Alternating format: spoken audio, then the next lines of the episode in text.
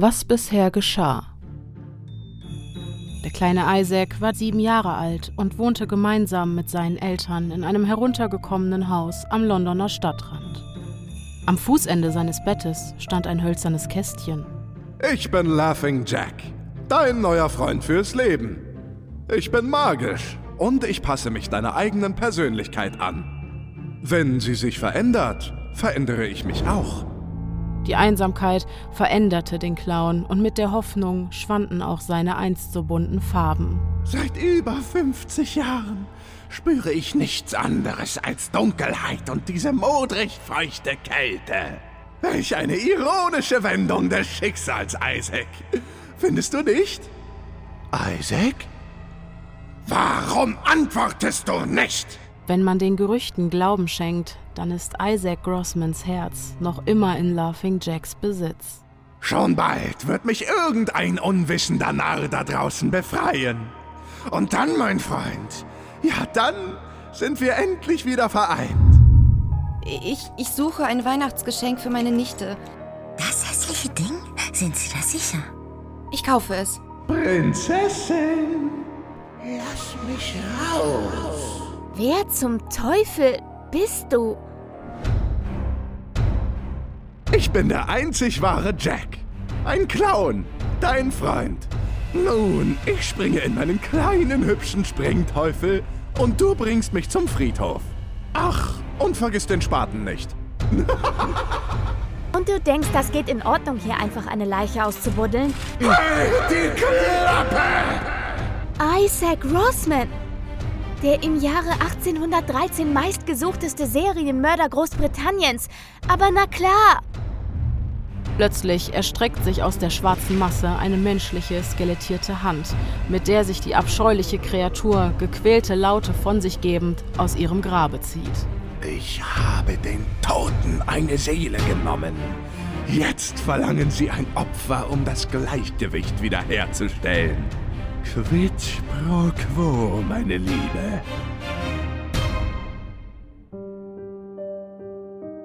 Diese Stille ist endgültig. Bis auf diese Melodie im Wind. Denn aus der Erde singt das Kind.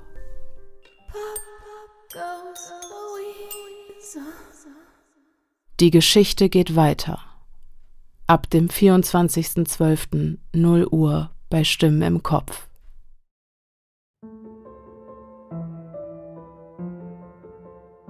Fünfundzwanzigster Dezember 2020, Soho, London, Vereinigtes Königreich.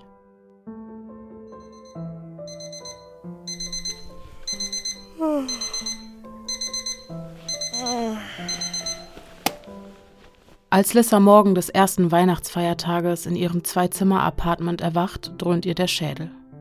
Entgegen ihrer Vorsätze hatte sie am gestrigen Heiligabend, den sie bei ihrer Schwester verbrachte, wieder einmal ein kleines bisschen zu tief ins Glas geguckt. Nach dem Weckerklingeln bleibt sie noch für einige Minuten benommen auf der Bettkante sitzen und reibt sich mit den Zeige- und Mittelfingern die Schläfen. Mit 30 hätte mir das bisschen Wein nicht so zu schaffen gemacht. Nur sind diese glorreichen Tage bereits seit vier Jahren vorbei.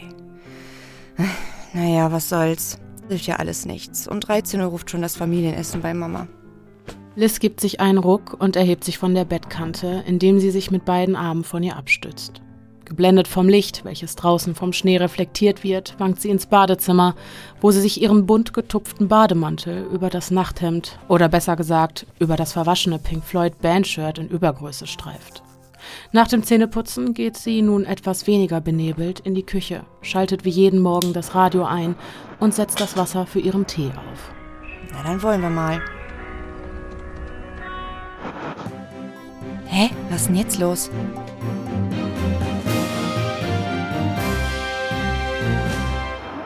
Meine sehr geehrten Damen und Herren, bedauerlicherweise müssen wir das laufende Programm aufgrund einer Eilmeldung, die die Redaktion gerade eben erreicht hat, unterbrechen. Heute Morgen wurden in einem Einfamilienhaus der Londoner Vorstadt die übel zugerichteten Leichen eines Ehepaares aufgefunden. Ihre 14 Jahre alte Tochter gilt als vermisst. Zuvor hatte die Polizei ein ominöser Anruf mit versteckten Hinweisen erreicht, der sie direkt zum Tatort führte. Es ist nicht auszuschließen, dass es sich bei dem unbekannten Anrufer um den Täter handelt, der bislang nicht gefasst werden konnte und immer noch auf freiem Fuß ist.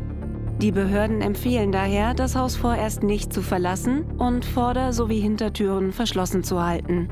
Um London schnellstmöglich wieder zu einem sicheren Ort machen zu können, bittet die Polizei um ihre Mithilfe.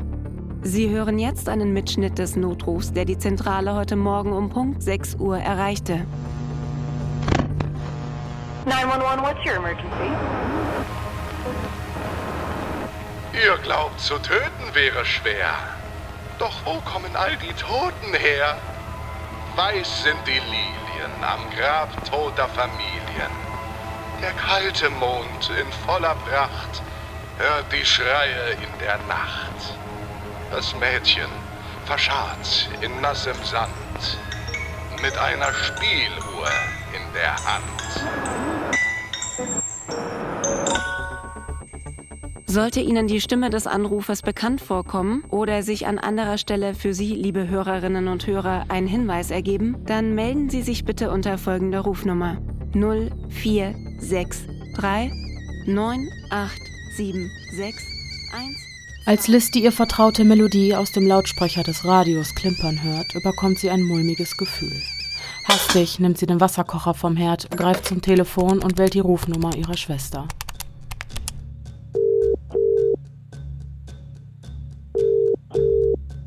Verdammt nochmal, geh dran. Geh dran, geh dran! So ein Mist! Liz eilt die Treppe herauf, zieht sich eine Hose über, tauscht den Bademantel gegen ihre Winterjacke und schlüpft in ihre Boots.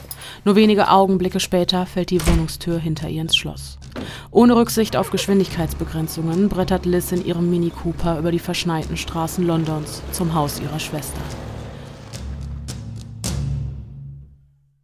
Als sie in den Lilienweg einbiegt, sieht sie bereits aus der Ferne die flackernden blauen Lichter der vielen Streifenwagen, die die sonst so behütete Vorstadtidylle in ein Oxymoron verwandeln. Eine heile Welt, gut betuchte Familien, Gewalt, Totschlag, Mord.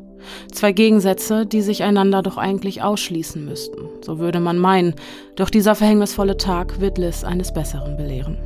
Benommen und mit einem Kloß im Hals steigt sie, vor dem Haus ihrer Schwester angekommen, aus dem Wagen. Gelb-schwarzes Absperrband verwehrt ihr den Zugang zu dem Gebäude, welches für sie stets eine zweite Heimat gewesen war, während zwei Männer in weißen Anzügen eine in einen grauen Plastiksack gehüllte Trage aus dem Haus raus und in einen Leichenwagen der Rechtsmedizin befördern. Liz wird in immer wiederkehrenden Schauern von einer Übelkeit überwältigt, die sie beinahe in die Knie zwingt. Ihr Kopf scheint anstelle eines denkenden Gehirns nur noch einen überdimensionalen Wattebausch zu beinhalten, doch zwingt sie ihre gelähmten Glieder dazu, weiterhin einen Fuß vor den anderen zu setzen und mit dem rechten Arm eine Polizeibeamtin, die mit Notizblock und Stift etwas abseits steht, zu sich zu winken. Hey, Sie da! Miss, das ist ein Tatort. Ich muss Sie bitten, diesen zu verlassen. Nein, nein, das werde ich nicht tun. Das ist das Haus meiner Schwester. Ich muss wissen, was hier los ist. Tut mir leid, aber ich darf Ihnen zum aktuellen Zeitpunkt keine Auskünfte geben. Alle Angehörigen werden zu gegebener Zeit von den entsprechenden Behörden informiert. Bis dahin muss ich Sie bitten, sich noch etwas zu gedulden, auch wenn es schwer fällt. Sich gedulden? Das kann doch nicht Ihr Ernst sein. Ich, ich, ich kann mich ausweisen. Auch das wird Ihnen nichts bringen, gute Frau. Ich bin wirklich nicht dazu befugt, irgendwelche Informationen an Sie weiterzugeben. Das könnte die weiteren Ermittlungen gefährden. Und jetzt entschuldigen Sie mich, ich muss einen Mord aufklären. Einen Mord? Liz kann nicht glauben, was sie da gerade gehört hat. Ein Mord? Im Haus ihrer Schwester? Begangen an ihrer Schwester? Immer wieder hallen die Worte der Radiomoderatorin und der Polizistin im Inneren ihres Schädels wieder. Heute Morgen wurden in einem Einfamilienhaus der Londoner Vorstadt die übel zugerichteten Leichen eines Ehepaares aufgefunden. Und jetzt entschuldigen Sie mich, ich muss einen Mord aufklären. Für eine Weile beobachtet sie mit schmerzverzerrter Miene, wie wildfremde Menschen in Uniform und weißen Anzügen in ihrem einst zweiten Zuhause ein- und ausgehen, während man ihr den Zutritt verwehrt. Schließlich löst sich Liz aus den Fängen ihrer lähmenden Trauer, die ihre Füße schwer wie Blei am Boden hält. Wenn sie nicht wäre, würde sie vermutlich einfach so davonschweben, wie ein Ballon ohne Schnur. Alles, was ihr in den letzten Jahren Halt gab, sie erdete, ihr das Gefühl von Ankommen und Heimat vermittelte, ist jetzt, weniger als zwölf Stunden später, dahin. Am gestrigen Abend war ihre Welt noch in Ordnung. Eine ganz gewöhnliche und langweilige vorstädtische Familienidylle der Mittelschicht. Eine langweilige Weihnachtsfeier mit fadem Essen und wenig aufregenden Gesprächen.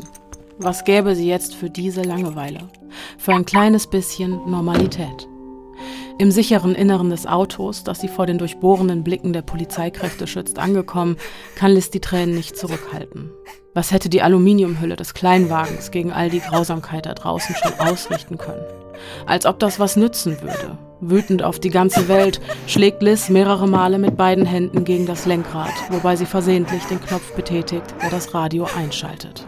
Und wieder ist da diese fremde Frau auf der anderen Seite, die, die eben noch in ihrer Küche war und nun wiederholt die Worte spricht, die ihr jetzt, wo sie weiß, was sie weiß, so schmerzlich bis unter die Haut gehen und sich dort vermutlich bis auf alle Ewigkeit einbrennen werden. Heute Morgen wurden in einem Einfamilienhaus der Londoner Vorstadt die übel zugerichteten Leichen eines Ehepaares aufgefunden. Und dann ist da diese Melodie. Das Mädchen verscharrt in nassem Sand mit einer Spieluhr in der Hand. Moment mal. Szenen des gestrigen Abends ziehen in Windeseile volles innerem Auge vorbei. Diese Melodie, dieses Kästchen. Lilly! Ihre 14 Jahre alte Tochter gilt als vermisst. Ich muss sie finden. Wie von der Tarantel gestochen, betätigt Liz die Zündung und tritt auf das Gaspedal, woraufhin sich der Wagen mit quietschenden Reifen in Bewegung setzt. Währenddessen im 10 Kilometer entfernten Highgate, Greater London.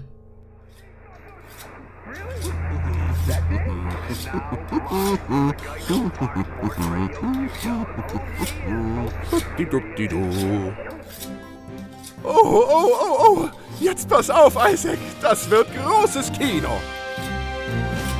Hier ist das erste britische Fernsehen mit der Tagesshow. Guten Tag, meine Damen und Herren. Ich begrüße Sie herzlich zur Tagesschau. Na dann, lasst mal hören. Am frühen Morgen des 25. Dezember erschütterte die Nachricht von einem grausamen Doppelmord die Bewohner Londons. In einem Einfamilienhaus des Lilienwegs wurden die geschändeten Leichen eines Ehepaares gefunden, nachdem die Polizei von einem unbekannten Anrufer versteckte Hinweise erhielt, die die Beamten direkt zum Tatort führten. Wer für diese grausame Tat verantwortlich ist, konnte bislang nicht geklärt werden, und auch der Aufenthaltsort der 14-jährigen Tochter der Eheleute bleibt bis auf weiteres ungewiss. Die Ermittlungen laufen auf Hochtouren, während die Einwohner Londons weiterhin um ihre Sicherheit bangen müssen. Um die Aufklärung des Falls zu beschleunigen, bittet die Polizei um die Mithilfe der Bevölkerung. Sollten Sie für die Ermittlungen relevante Hinweise oder das Mädchen in dem nun eingeblendeten Foto in den letzten zwölf Stunden gesichtet haben, dann kontaktieren Sie bitte die folgende Rufnummer 0463 9876 ich lach mich tot. Viel Spaß beim Suchen, ihr Amateure.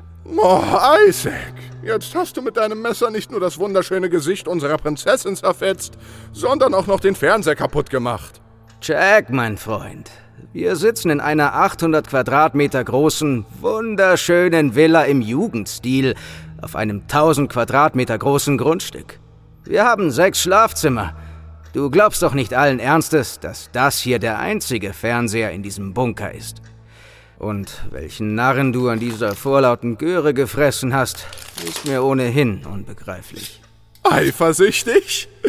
Aber was die Flimmerkiste betrifft, könntest du recht haben. Vorausgesetzt, Herr Besitzer und Frau Besitzerin hier haben nichts dagegen, dass wir es uns in ihren heiligen Gemächern bequem machen. Das macht Ihnen doch nichts aus, oder? Der monochrome Clown beugt sich zu der leblosen Hülle des älteren Mannes rüber, die zu seiner Rechten auf dem üppigen purpurnen Samtsofa mit künstlerisch verschnörkelten Stickereien aus goldenem Garn sitzt und schaut ihm mit fragender Miene in die leeren Augenhöhlen, aus denen sich kleine Rinnsale geronnenen Blutes ihren Weg aus dem dunklen Inneren des Schädels bahnen. Aber, aber, kein Grund zum Traurigsein. Jack zieht ein zerknülltes Taschentuch aus einer seiner Hosentaschen und tupft damit die blutige Träne vorsichtig von der Wange des Mannes. Dann macht er zwei große Schritte auf den demolierten Fernseher zu und zieht das Messer aus dem in 1000 Teile zersprungenen Bildschirm. Na warte, das haben wir gleich. Mit gezückter Klinge nähert er sich wieder dem Toten und bohrt die Spitze dieser unterhalb des Wangenknochens in die fahle, durchscheinende Haut. Mit einer schnellen Bewegung zieht Jack das Messer runter zum Mundwinkel. Erst links, dann rechts. Schon viel besser. Mit stolzem Blick begutachtet der monochrome Clown sein groteskes Werk. Die klaffenden Wunden auf den Wangen verbinden sich mit den schmalen Lippen zu einem blutigen, breiten Grinsen, das dem Gesicht des Toten in Kombination mit den leeren Augenhöhlen einen schauererregenden, ja beinahe dämonischen Ausdruck verleiht. Isaac legt währenddessen die frisch geschärften Messer beiseite und macht einige Schritte auf Jack zu, um ebenfalls einen Blick auf das entstellte Gesicht des Hausherrn zu werfen. Nett, Nett? Nett? Du warst auch mal leichter zu begeistern. Jack, ich habe die letzten 200 Jahre in einem modrigen Grab gelegen. Mir ist langweilig. Komm schon, lass uns um die Häuser ziehen. Ein bisschen für Unruhe sorgen, Angst und Schrecken verbreiten. Du weißt schon, wie in den guten alten Zeiten. So, so. Angst und Schrecken also. Hm. Mit gerunzelter Stirn lässt Jack seinen Blick durch das prunkvolle Fernsehzimmer schweifen, vorbei an überladenen Bücherregalen, schweren roten Samtvorhängen und einem mit spiegelglattem Marmor umrahmten Kaminschacht. Als würde das Interieur eine Antwort auf die Frage liefern, was bei Isaac jetzt für die bestmögliche Unterhaltung sorgen würde. Bis seine Augen an der mannshohen Vitrine, gefüllt mit den feinsten Spirituosen, hängen bleiben. Mit einem Mal zeichnet sich ein breites und überzeugtes Grinsen auf den tiefschwarzen Lippen des monochromen Clowns ab. Das ist es. Isaac, mein Freund, schnapp dir dein schickstes Hemd, denn wir zwei Hübschen, wir gehen jetzt aus. Immerhin haben wir allen Grund zum Feiern. Zurück in Soho. Liz kann es nicht schnell genug gehen. Als ihr Mini Cooper in die kleine Straße ihres Zuhauses einbiegt, hat sie das Gefühl, sich nicht von der Stelle zu bewegen. Und dann findet sich noch nicht einmal ein Parkplatz in der Nähe. So eine Scheiße! Warum passiert sowas immer dann, wenn es absolut gar nicht passt? Als sie endlich einen findet, springt sie aus dem Auto und rennt die Straße hoch. Zitternd und völlig aufgelöst schließt sie die Türe auf, rennt die Treppe hoch durch den Hausflur und begegnet dabei ihrer alten Nachbarin, mit der sie beinahe zusammenstößt. Oh, verzeihen Sie bitte. Irgendwas ruft die Nachbarin ihr noch nach, doch das blendet sie aus. Mit noch immer zitternden Fingern öffnet sie ihre Wohnung. Die Tür fällt ins Schloss und dann beginnt eine Panik in ihr hochzukochen. Okay, okay, atme. Ruhig. Alles gut. Reiß dich zusammen. Das bringt jetzt gar nichts. Konzentriere dich. Atme. Ruhig. Ein paar Atemzüge später huscht sie ins Schlafzimmer, holt ihren großen Trekking-Rucksack unter dem Himmelbett hervor und bepackt ihn mit ihrer Survival-Ausrüstung, die unter anderem zwei verschiedene Messer, Verbandsmaterial und eine Taschenlampe mit 90.000 Lumen umfasst. Mit schnellen Schritten eilt sie zur Tür und erhascht dabei einen kurzen Blick in den großen Spiegel im Flur. Wenn sie keinen Erfrierungstod erleiden will, muss sie sich umziehen. Als sie gerade zur Tür raus ist, fällt ihr ein, dass sie ihren Laptop und ein Notizbuch mitnehmen sollte. Sie dreht nochmal um, vergewissert sich, auch wirklich alles eingepackt zu haben, steckt sich noch eine zusätzliche kleine Taschenlampe in die Jackentasche, lässt die Tür zufallen, eilt zum Auto und fährt los. Das kann doch kein Zufall sein. Und was, wenn doch? Was, wenn ich gerade vollkommen durchdrehe? Was ist, wenn die Verkäuferin mich für völlig übergeschnappt hält? Scheiß drauf, ich hoffe einfach, dass sie da ist. Liz Gedanken rasen, keinen davon bekommt sie wirklich zu fassen, und als sie auf dem Parkplatz in der Nähe des Geschäfts einfährt, kann sie sich schon gar nicht mehr daran erinnern, wie sie hierher gekommen ist. Wenig später erblickt sie erneut die altmodische Porzellanpuppe im Schaufenster. Während dieser Anblick beim letzten Mal einen Anflug von Nostalgie auslöste, so drückt er ihr nun förmlich die Kehle zu. Zu ihrem Glück hängt das Open-Schild im Fenster. Sie eilt heran und öffnet langsam die Tür, während das ihr bereits bekannte Klingeln nahezu schüchtern über ihrem Kopf ertönt. Die warme, leicht muffige Luft schafft es, mit den verschiedenen Düften abgebrannter Räucherstäbchen etwas Ruhe in ihre Gedanken zu bringen, was ihr eine sichtliche Erleichterung verschafft. Liz schließt kurz die Augen und atmet noch einmal durch. In diesem Moment hört sie die herzliche Stimme der alten Dame. Ja, einen wunderschönen Tag, junge Frau. Wie hat Ihrer Nichte das Kästchen gefallen? Wundern Sie sich nicht. Kundschaft habe ich nicht viel und wenn ich ein und dasselbe Gesicht in so kurzer Zeit gleich zweimal sehe, erinnere ich mich sofort. Oh mein Gott, Kind, Sie zittern ja. Moment, Sie kommen gleich mal mit. Die alte Dame läuft an Liz vorbei, dreht das Open-Schild im Fenster um, schließt die Türe des Geschäfts ab und führt Liz in das hintere Abteil, in welchem sich in einer Ecke ein kleiner Tisch mit zwei Stühlen befindet. Hier, meine Liebe, setzen Sie sich. Ich koche uns einen Tee und dann erzählen Sie mir in aller Ruhe, was passiert ist. Ich danke Ihnen. Als Liz die heiße Tasse Tee in den Händen hält, blickt sie gedankenverloren in die Leere. Erinnern Sie sich noch daran, woher Sie das Kästchen hatten? Oh ja, ja, ich erinnere mich. Dieses Ding fand seinen Weg damals über eine Haushaltsauflösung in mein Geschäft.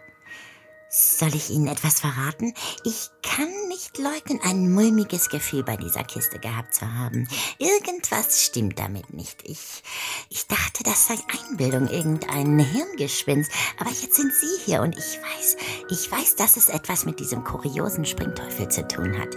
Was genau meinen Sie damit?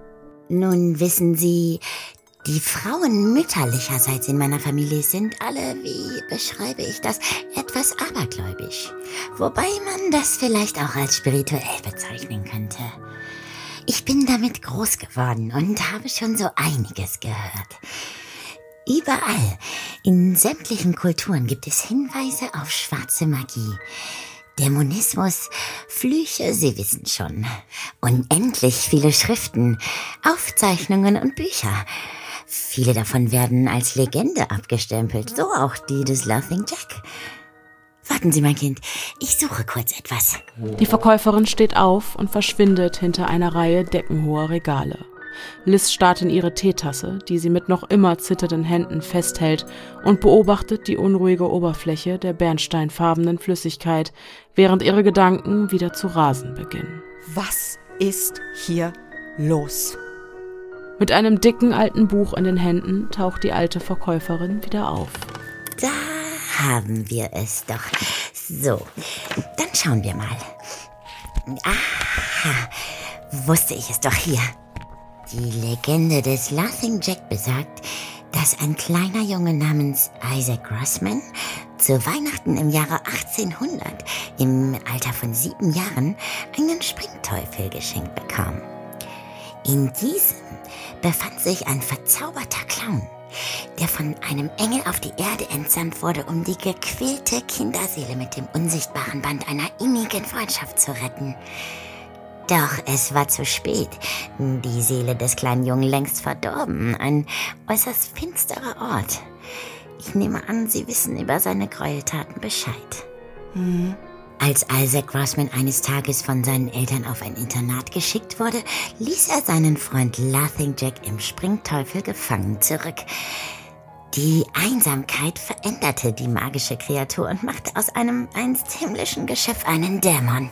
Ein Wesen mit unvorstellbaren Kräften und mit denen nicht zu spaßen ist. Falls Sie also beabsichtigen sollten, sich auf die Spuren des Clowns zu begeben, dann sollten Sie sich in Acht nehmen. Ein Dämon ist nicht nur physisch äußerst mächtig, sondern auch imstande, die Gedanken zu befallen und von ihnen Besitz zu ergreifen. Ich selbst bin Laughing Jack Gott bewahre nie begegnet, doch man sagt ihm in den Überlieferungen nach äußerst manipulativ zu sein. Komme was wolle, Sie dürfen sich von seinem Charme nicht blenden lassen, mein Kind. Traue niemals einer Kreatur, die nie gelebt hat. Das hat schon meine Großmutter immer gesagt. Überlegen Sie sich also gut, ob Sie dem Pfad der schwarzen Magie wirklich folgen wollen. Fassungslos lauscht Liz der Geschichte, die sie nur noch wie durch Watte wahrnimmt. Am Ende ist es die Stille, die Liz wieder in die Realität zurückholt. Leer trifft ihr Blick auf den der Verkäuferin. Das klingt so unglaublich verrückt. Aber ich kann das Gefühl nicht abschütteln, dass an dieser Sage etwas dran ist. Ich danke Ihnen sehr, dass Sie sich die Zeit für mich genommen haben und für den Tee. Aber ich glaube, ich sollte jetzt gehen. Natürlich. Zögern Sie bitte nicht, sich zu melden, wenn irgendetwas ist. Meine Türe steht immer offen. Ich wünsche Ihnen viel Kraft, meine Liebe. Passen Sie gut auf sich auf. Vielen Dank. Die kalte Luft schneidet ihr förmlich in die Wangen, als sie dumpf das Klingeln des kleinen Glöckchens hinter der bereits geschlossenen Ladentüre vernimmt. Dabei wandert ihr Blick in der engen Seitenstraße von einem Haus zum anderen. Wie durch Magie bewegen sich ihre Beine und führen sie in ihr Stammcafé, das sich nur wenige Minuten Fußweg von dem Antiquitätenladen entfernt befindet. Die wohlig warme Luft, erfüllt von schweren Düften, frischen Kaffees und weihnachtlichen Gebäcks, umschmeicheln ihre Nase und schenken ihr etwas von der Geborgenheit, an dessen Existenz sie in ihrer tiefen Zerrissenheit nicht mehr ansatzweise hätte glauben können. Leise dröhnt Jazzmusik aus den Boxen und das Gemurmel der wenigen Gäste vermengt sich mit dem Klimpern des Bestecks. Während sie sich auf ihren Stammplatz des Cafés begibt, wird sie vom Knarren der alten Bodendielen begleitet. Dabei fühlt sie sich, als würde sie die Aufmerksamkeit des ganzen Cafés auf sich ziehen.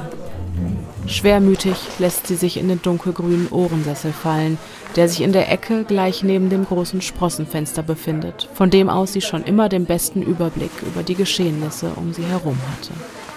Sie holt ihr Notizbuch hervor und schreibt alle Informationen auf, die ihr im Gedächtnis geblieben sind. Dann klappt sie ihren Laptop auf, loggt sich in das WLAN ein, öffnet die Suchmaschine und tippt den Namen Isaac Grossman. It's Showtime, baby. Diese Worte flüstert Liz mehr als Aufmunterung zu sich selbst, als sie die alten, sepiafarbenen Fotografien des lokalen Serienmörders sieht und ihre Recherche beginnt. Cricklewood Arms Pub in Soho, Londoner West End. Während die nichtsahnende Liz in ihrem zweiten Wohnzimmer behutsam am Latte Macchiato nippt, denn sie möchte sich wirklich nicht die Zunge verbrennen, bricht nur wenige Straßen weiter im Pub Cricklewood Arms eine Panik aus. Jack, ein Freund des großen Auftritts, hat sich für sein großes Comeback etwas ganz Besonderes einfallen lassen. Eine gewöhnliche, heruntergekommene Kneipe, eine Handvoll verlorener Seelen, versucht an der Bar sitzend die Einsamkeit, die sie alle Jahre wieder während der Weihnachtsfeiertage überkommt, im Alkohol zu ertränken, während im Hintergrund fröhliche Weihnachtsmusik aus einem Radio mit mittelmäßigem Empfang dröhnt. Der weniger deprimierende Teil der Kneipengesellschaft vertreibt sich die Zeit am Billardtisch oder mit den vergeblichen Versuchen, kleine Pfeile in die rote Mitte einer Korkscheibe zu werfen. Wem diese Betätigungen, die beinahe an Sportgrenzen zu anstrengend sind, der beobachtet über den stumm geschalteten Fernseher, wie elf Männer in Trikots vergeblich versuchen, das Runde ins Eckige zu befördern. Die Barkeeperin bessert ihr Trinkgeld auf, indem sie neben dem Abkassieren und dem Bedienen der Zapfanlage den uninteressanten Leidensgeschichten der Besucher lauscht und möchte gern therapeutische Ratschläge gibt. Der Schauplatz ist perfekt. Niemand bemerkt, wie sich nahezu geräuschlos und wie von Zauberhand der metallene Riegel der hölzernen Eingangstür in sein rostiges Schloss legt. Erst als das Radio jeglichen Empfang verliert und anstatt fröhlicher Weihnachtsmusik nur noch eine verzerrte Kakophonie zu hören ist, reißt es den ein oder anderen Kneipenbesucher aus seinen Grübeleien und bringt ihn zurück ins Hier und Jetzt. Die Barkeeperin, die ihr angeregtes Gespräch unterbrochen hat, justiert bereits an der Antenne herum, doch scheint das keine Abhilfe zu leisten. Auch die auf Halterung unter der Decke stehenden Fernsehgeräte zeigen nur noch schwarz-weißes Rauschen. Hä? Was ist denn hier los? Wie kann das sein? Ist da jetzt Armageddon hier oder was? Vielleicht eine Störung der Magnetfelder? Ja, genau. Oder die Reptiloiden waren es. Ja, warum nicht gleich die Illuminaten? Meine Herren, so beruhigen Sie sich doch. Ich bin sicher, dass sich das Problem gleich beheben lassen wird. Ich gehe mal nach hinten in den Technikraum und sehe nach, ob dort alles in Ordnung ist. Entschlossen wirft die Barkeeperin das Handtuch auf den Tresen und verschwindet durch die Hintertür. Doch irgendetwas ist anders als sonst. Am Ende des schmalen dunklen Ganges, direkt vor der Tür, die zum Technikraum führt, steht die Silhouette eines Mannes. Eine große, schlanke Statur und breite Schultern. Sein Gesicht ist nicht zu erkennen, da er die Kapuze seiner Lederjacke tief in die Stirn gezogen hat. Als er die junge Frau mit einem Funkeln in den Augen erblickt, zeichnet sich ein schiefes, vielsagendes Grinsen über seinem markanten Kinn ab. Sir, kann ich Ihnen weiterhelfen? Was machen Sie hier? Wortlos kommt der mysteriöse Unbekannte mit großen, schnellen Schritten auf sie zu. Erst in letzter Sekunde erkennt sie den glänzenden Gegenstand, den er in seiner rechten Hand hält, und nun mit der Spitze auf sie richtet. Doch da ist es auch schon zu spät. Mit Druck presst der Fremde ihren wehrlosen Körper gegen die Tür, die nur vor wenigen Sekunden hinter ihr ins Schloss gefallen war. Dann ein stechender Schmerz, der sich nur wenige Zentimeter unterhalb ihres Bauchnabels ausbreitet. Zur falschen Zeit am falschen Ort, meine Liebe. Ein Messer. Das Ding in seiner Hand war ein Messer, welches Isaac jetzt mit einer schnellen Bewegung aus der Bauchhöhle seines Opfers zieht. Auf seinen Lippen zeichnet sich erneut ein schiefes Grinsen ab, während sich blankes Entsetzen und nackte Panik in den Augen der jungen Frau widerspiegelt. Und da ist es wieder. Dieses Gefühl, das Isaac so viele Jahre hatte vermissen müssen. Ein explosives Gemisch aus Dopamin und Adrenalin schießt durch Isaacs Adern, lässt sein untotes Herz heftig von innen gegen seinen knöchernen Käfig schlagen. Ekstase. Mit einem finsteren, leisen Lachen führt er die rot verfärbte Klinge langsam zu seinem Mund, um sie dann, ohne seinen Blick von dem der langsam dahinsiechenden Frau abzuwenden, genüsslich abzulecken. Er schenkt ihr ein breites, blutverschmiertes letztes Lächeln, dann sticht er ein weiteres Mal zu. Und jetzt leb wohl. Mit einem kräftigen Ruck reißt Isaac das Messer nach oben, bis er mit der Klinge von unten gegen den Rippenbogen der Frau schlägt, die daraufhin schlaff in sich zusammensackt. Während sich das Blut in einer Lache zu seinen Füßen langsam ausbreitet, verlangsamt sich sein Puls und das Klingeln in seinen Ohren wird leiser. Die Aufregung und Euphorie weicht einer entspannten Glückseligkeit. Da ist kein Kummer, keine Sorgen, keine Erinnerung, kein Trauma, kein Jack, keine Lilly, nichts. Nur der leblose Körper einer Barkeeperin und er. Endlich. Während Isaac seinen zweiten Akt vorbereitet, sehen sich die Gäste im Bewirtungsraum noch immer verdutzt um. Nur ist das statische Rauschen, das aus den Lautsprechern drang, mittlerweile einem hypnotisierenden Säuseln gewichen. Ein gespenstisches Flüstern und doch so eindringlich, dass es einem den Verstand auf links dreht. Erst Schwindel, dann kalter Schweiß, der auf die Stirn tritt. Übelkeit, gefolgt von den ersten Lähmungserscheinungen. Ein physischer Totalausfall, verursacht durch eine akustische Geheimwaffe aus dem Nichts. Wie schockgefrostet verharren alle sich in diesem Raum befindlichen Kneipenbesucher in ihrer Position. Nur die mit Angst erfüllten Augäpfel bewegen sich hektisch in ihren weit aufgerissenen Höhlen und versuchen die Ursache für das, was hier gerade vor sich geht, zu finden. Und das werden sie. Mit einem lauten Knall schlägt die Eingangstür auf und der monochrome Clown, der einzig wahre Laughing Jack, betritt mit großen, schweren Schritten die Bar. Mit hinter dem Rücken verschränkten Händen schreitet er durch den dichten Nebel, vorbei an den in ihrer Position erstarrten Besuchern. Na, Isaac, habe ich dir zu viel versprochen? Isaac? Wo bist du denn? Irritiert hält der monochrome Clown Ausschau nach seinem Freund. Da fällt ihm ein kleines Rinnsal auf, das unmittelbar vor ihm von der Decke tropft. Jack geht in die Hocke, taucht den Zeigefinger in die kleine Lache vor ihm und verteilt die Flüssigkeit zwischen Zeigefinger und Daumen, um sie genauer zu begutachten. Blut. Der nächste Tropfen trifft ihn direkt an der Stirn, was ihn dazu veranlasst, den Blick nach oben zu richten. Was Jack dann sieht, überrascht sogar ihn. Ist nicht wahr. An die hölzernen Deckenbalken gekettet hängt der Leichnam einer jungen Frau, oder zumindest das, was von ihm übrig ist. Der sorgfältig gehäutete Brustkorb gibt den Blick auf reines Muskelfleisch frei die Hautlappen kunstvoll wie die ausgebreiteten Flügel eines Engels neben ihrem Körper aufgespannt. Wie eine fliegende Walküre hängt sie da, wunderschön und mausetot. Erst als Isaac, sich die Hände mit einem Handtuch abtrocknend, durch die Schwungtür, die von der Herrentoilette aus in den Bewirtungsraum führt, tritt, kann Jack seinen Blick von diesem morbiden Kunstwerk abwenden. Gefällt sie dir? Also, Isaac, ich muss schon sagen, damit hast du dich selbst übertroffen.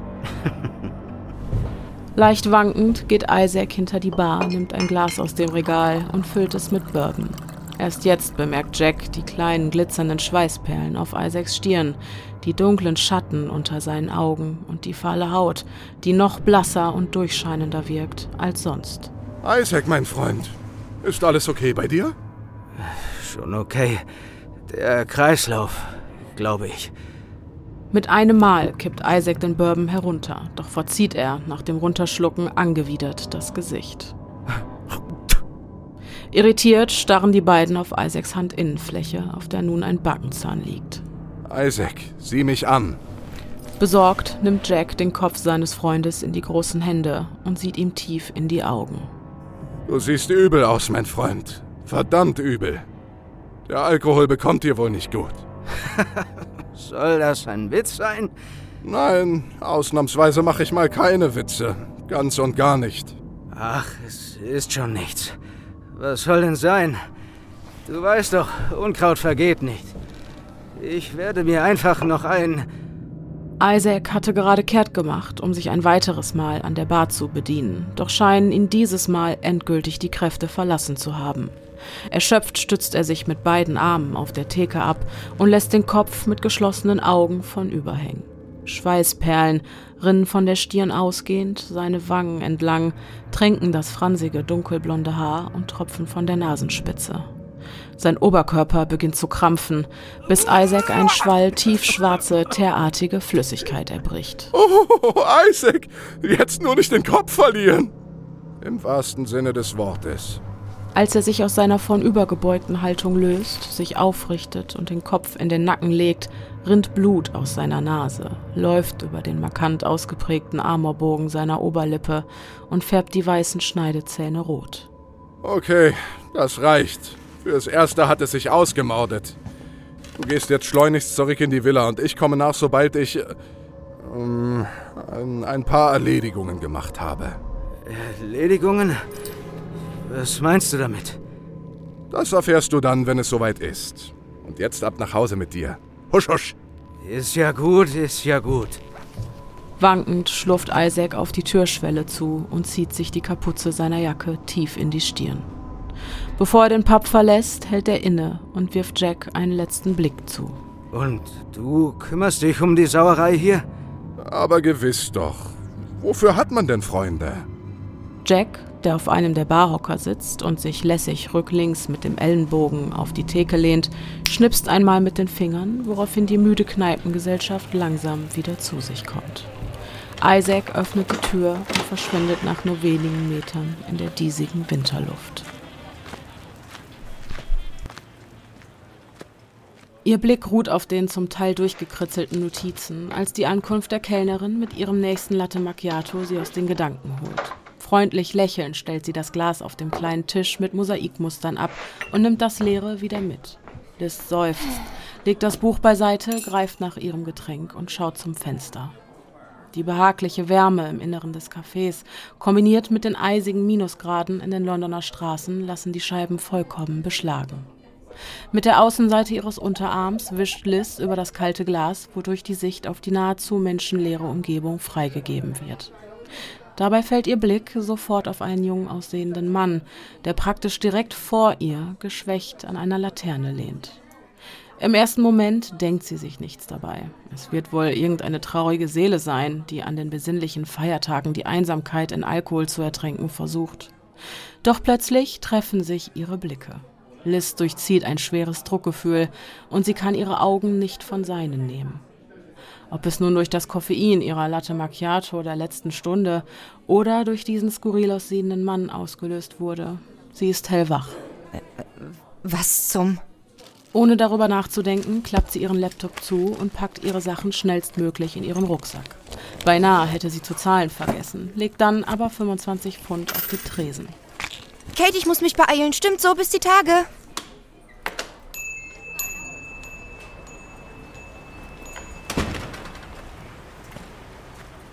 Geradewegs steuert sie auf den geschwächten Mann zu, der ihr irgendwie bekannt vorkommt. Sir? Geht es Ihnen etwa nicht gut? Er hebt den Kopf. Einige feine Strähnen aschblonden Haares schauen unter der dunklen Kapuze hervor und fallen schweißgetränkt in eine helle, glatte Stirn. Dichte, zusammengezogene Brauen, die die Schatten unter den gespenstisch grünen Augen noch dunkler wirken lassen. Darunter ausgeprägte Jochbeine, durch die die eingefallenen Wangen beinahe Mulden bilden, und ein angespannter Kiefer unter unrasierter Haut. Nachdem Liz ihre Frage stellt, schauen sie diese kalten Augen direkt an. Die trockenen Lippen öffnen sich und ein dünner, zarter Speichelfaden ist zwischen ihnen zu sehen, als der Mann etwas Unverständliches murmelt. Gebannt starrt Liz weiter in das Gesicht und fragt erneut, während sein glasiger Blick ihren durchbohrt. Sir? Ist alles in Ordnung? Er legt den Kopf schräg und ein Tropfen Schweiß gleitet an seiner Kinnlinie den Hals herunter. Liz ist sich nicht sicher. Hat sie da gerade ein Schmunzeln auf den blassroten Lippen gesehen? Wer hat dich denn ausgebuddelt? Sie kann seinen Atem riechen. Süßlich nach faulen Äpfeln, Zigaretten und Bourbon. Äh, was? Ehe sie etwas sagen kann, verliert sie seinen Blick. Liz sieht, wie krampfhaft er sich an dem Pfahl festhält, wie die Knöchel, die Sehnen und Adern auf dem Handrücken deutlich hervortreten. Gleich darauf drückt er sich auch schon wankend von der Laterne weg.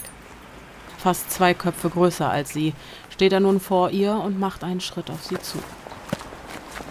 Liz Herz bleibt für den Bruchteil einer Sekunde stehen, bis sie die Kälte, die durch seine ausrangierte Lederjacke bis auf ihre eigenen Knochen dringt, sie nach Luft schnappen lässt, als er sie beim Vorbeigehen anrempelt und fast umwirft. Ein leicht modriger Duft, der an feuchte Erde, altes Leder und morsches Holz erinnert, geht von ihm aus. Auf eine bizarre Art und Weise findet sie ihn irgendwie anziehend. Kurz steht sie wie in Trance da und blickt an die leere Stelle, an der sich bis vor wenigen Momenten noch dieser Mann befand. Plötzlich durchfährt sie eine schmerzliche und erschreckende Eingebung. Sie kann sich selbst nicht glauben, als sie den Gedanken laut ausspricht. Denn jetzt ist sie sich wirklich sicher. Isaac Grossman? Liz fährt herum, blickt ihm nach. Durch den Regen ist seine Silhouette schnell kaum noch zu erkennen. Ohne darüber nachzudenken, läuft sie ihm nach. Hey, hey, warten Sie! Bleiben Sie stehen! Sie holt auf, fasst ihn an die Schulter, ohne über eine mögliche Konsequenz nachzudenken und ignoriert dabei das Gefühl, das sie spürt, als ihre Fingerspitzen ihn berühren. Isaac dreht sich um.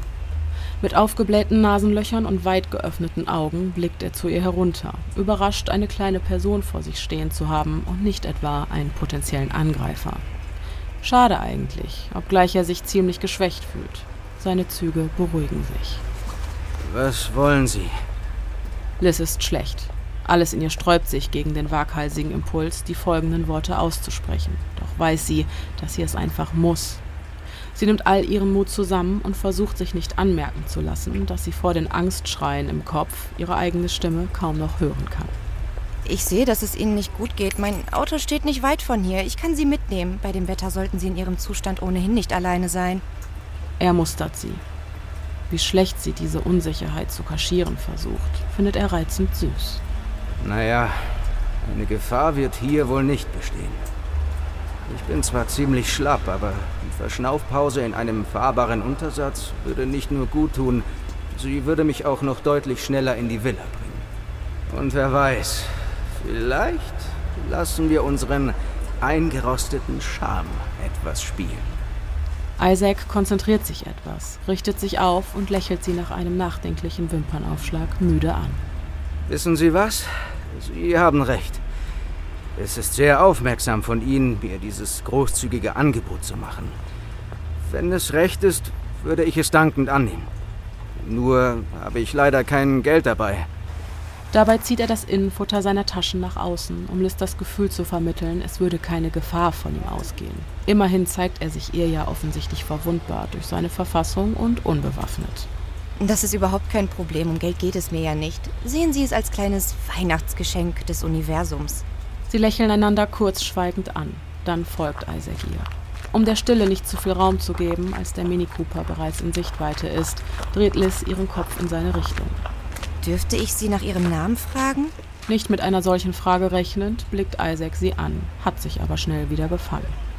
Ähm, nennen Sie mich ruhig Jack. Und mit wem habe ich das Vergnügen? Liz muss sich bemühen, sich nichts anmerken zu lassen. Sie drückt auf den Türöffner ihres Autoschlüssels und hört das doppelte Piepen des sich öffnenden Wagens. Natürlich verrät er dir nicht seinen richtigen Namen. Dafür L Laughing Jacks? Oh, scheiße, scheiße, scheiße, das passiert gerade wirklich. Ich kann das doch jetzt nicht durchziehen. Aber Lilly, freut mich. Liz, steig ruhig ein, ich muss noch kurz was in den Kofferraum packen.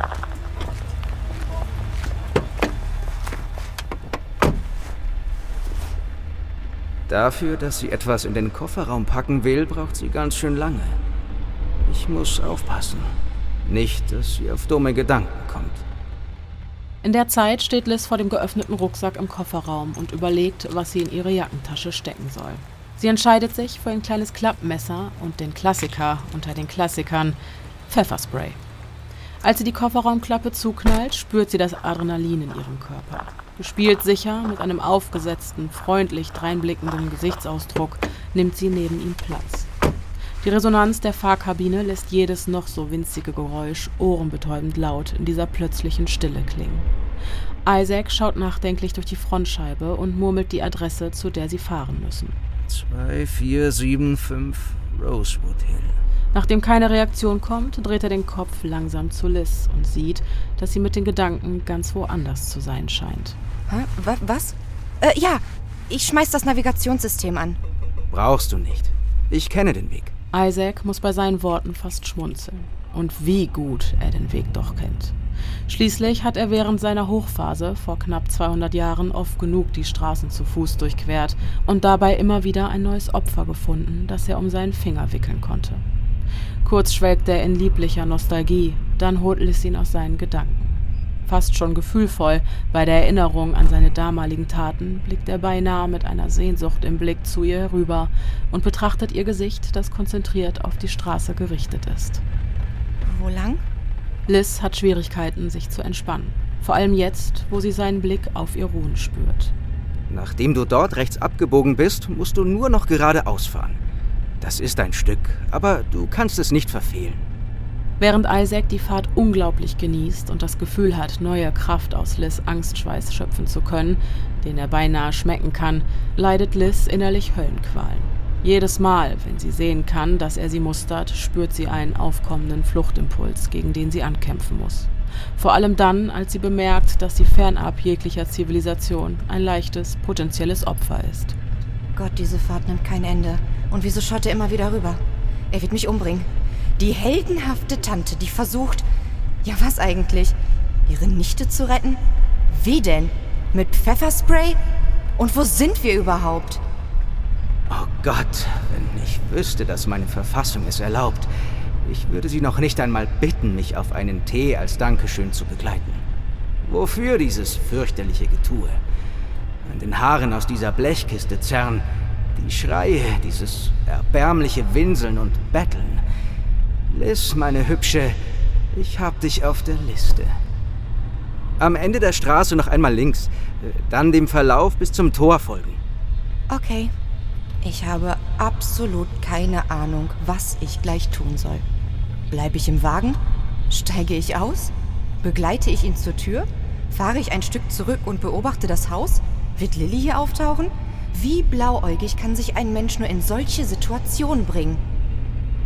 Scheiße, düster hier. In genau diesem Moment lichten sich die knorrigen Äste und die zarten Umrisse einer prunkvollen Villa zeichnen sich auf dem Grund des nebligen Graus ab. Mit Herzklopfen betätigt Liz die Bremse, als nur wenige Meter vor ihr das riesige Eisentor emporragt.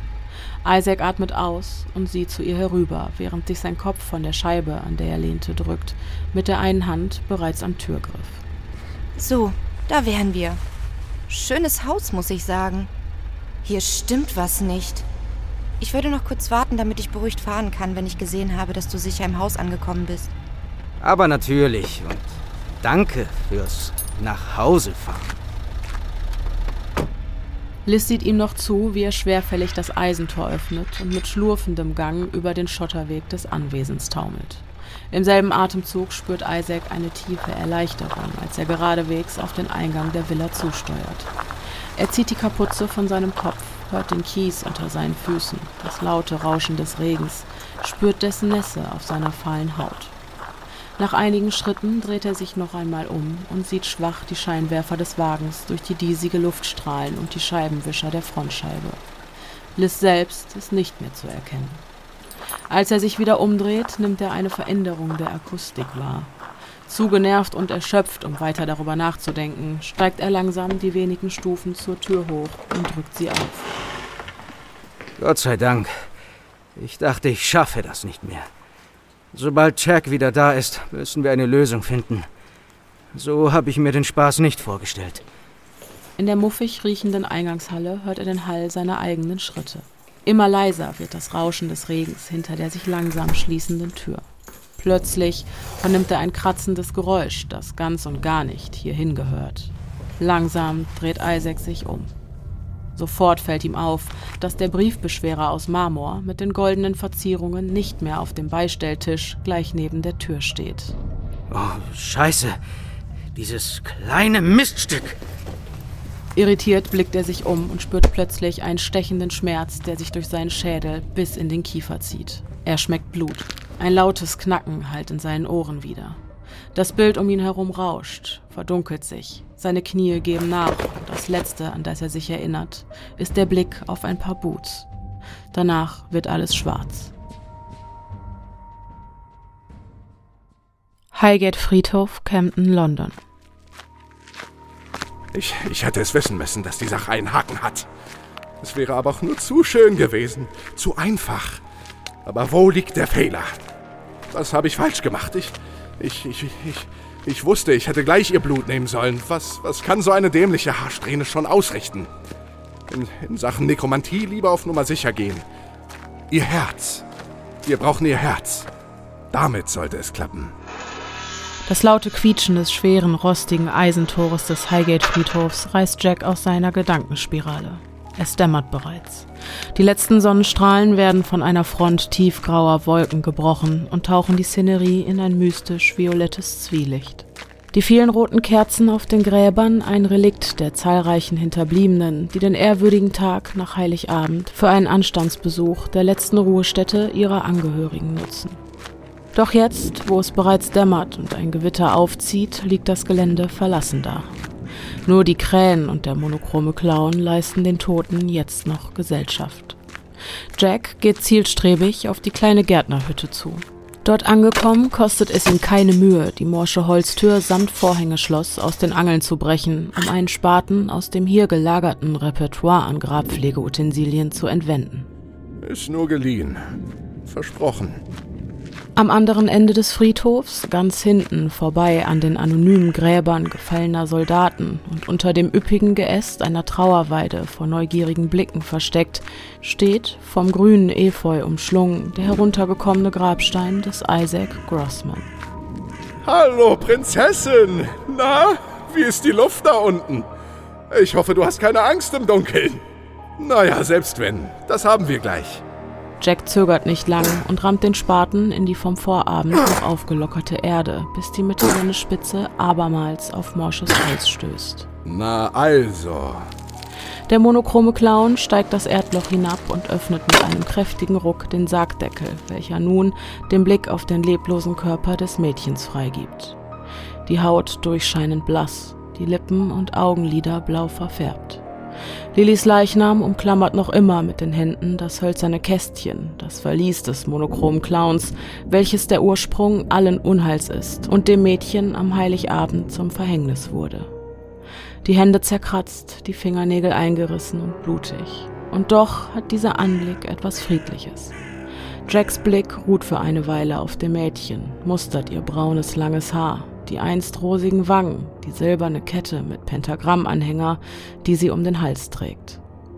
Mit dem Zeigefinger streicht Jack dem toten Mädchen mit aller Zärtlichkeit eine Haarsträhne aus dem Gesicht.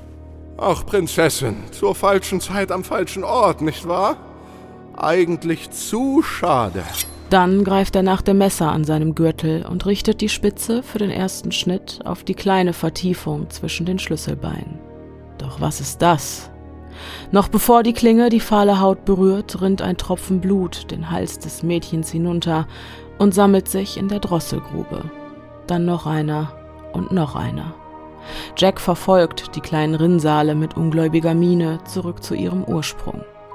Lillys Hals ziert ein zuvor nicht dagewesener, oberflächlicher Schnitt. Was zum? Aber das ist unmöglich!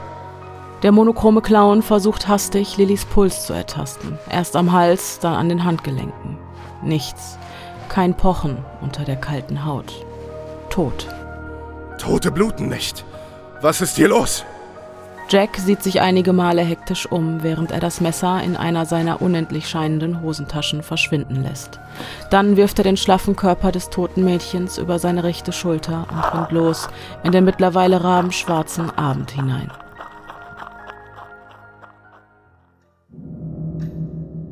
Langsam kehrt das Bewusstsein zu ihm zurück. Als mit dem Verstand auch der Schmerz am Hinterkopf wiederkommt, wäre er fast schon lieber bewusstlos geblieben. Glücklicherweise ist dieser im Vergleich zu vorher kaum noch wahrzunehmen, denn obwohl irgendwas ganz seltsam ist, heilen seine menschlichen Verletzungen noch immer schnell. Und wenn er so darüber nachdenkt, war dieser kleine Mittagsschlaf beinahe wohltuend.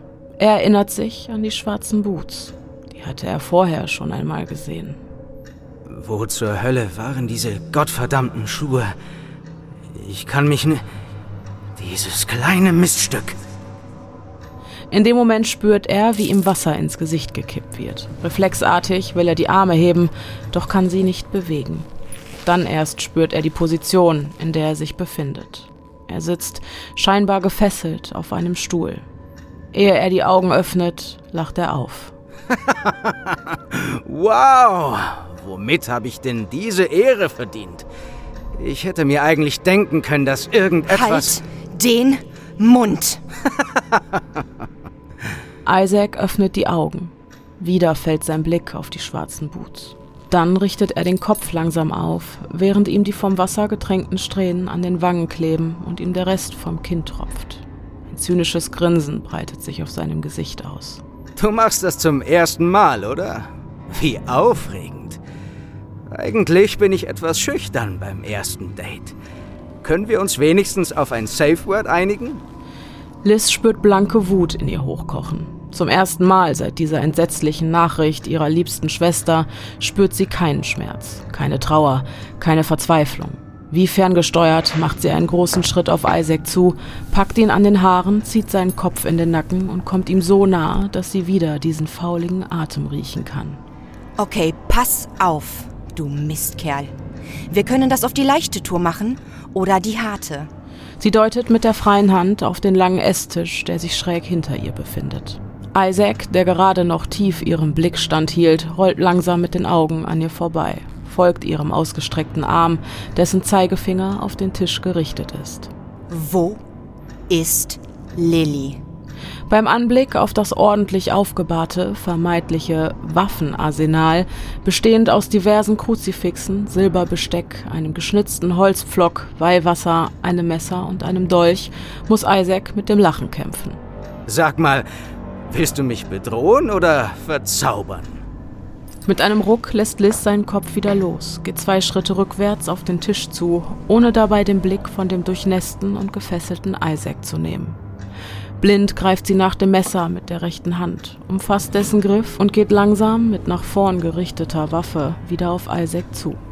Sie bleibt stehen, als die Spitze des Messers eine zarte Mulde in die Haut auf der linken Seite seines Halses drückt. Isaac hält ihrem Blick stand und schweigt mit einem Lächeln. Ich fragte, wo ist Lilly? Liz, richtig? Ach, Liz, meine Hübsche. Wenn du nicht aufpasst, verliebe ich mich gleich noch in dich. Sie zittert. Als sie spürt, wie sich die Spitze langsam durch die Haut bohrt und sie einen feinen Schnitt entlang seiner Kehle macht, während ein dünnes Rinnsal Blut aus der kleinen Wunde hervortritt, wird ihr schlecht. Ich meine es ernst. Wo ist sie? Was zum Teufel hast du mit ihr gemacht? Ich weiß, dass du untoter Bastard etwas mit ihrem Verschwinden zu tun hast. Wo ist sie? Sie drückt die Spitze mit jedem ihrer letzten drei Worte etwas tiefer in die Haut. Du glaubst nicht wirklich, dass du mir mit diesem Zahnstocher etwas anhaben kannst, oder? Ich bitte dich. Und wieso sollte ich dir irgendetwas verraten? Du brichst in mein Haus ein. Du überfällst mich und erwartest Hilfe? Ah, ah, meine liebe, dumme Liz. So läuft das nicht. In ihrer verzweifelten Wut holt Liz aus und ohrfeigt Isaac mit einer solchen Wucht, dass der Schlag bis in die Eingangshalle hallt. Isaac bricht in schallendes Gelächter aus, das den ganzen Raum erfüllt. Dann ist das Quietschen der Haustür zu hören. Es knallt laut, als sie so fest aufschwingt, dass sie gegen die dahinterliegende Wand prallt.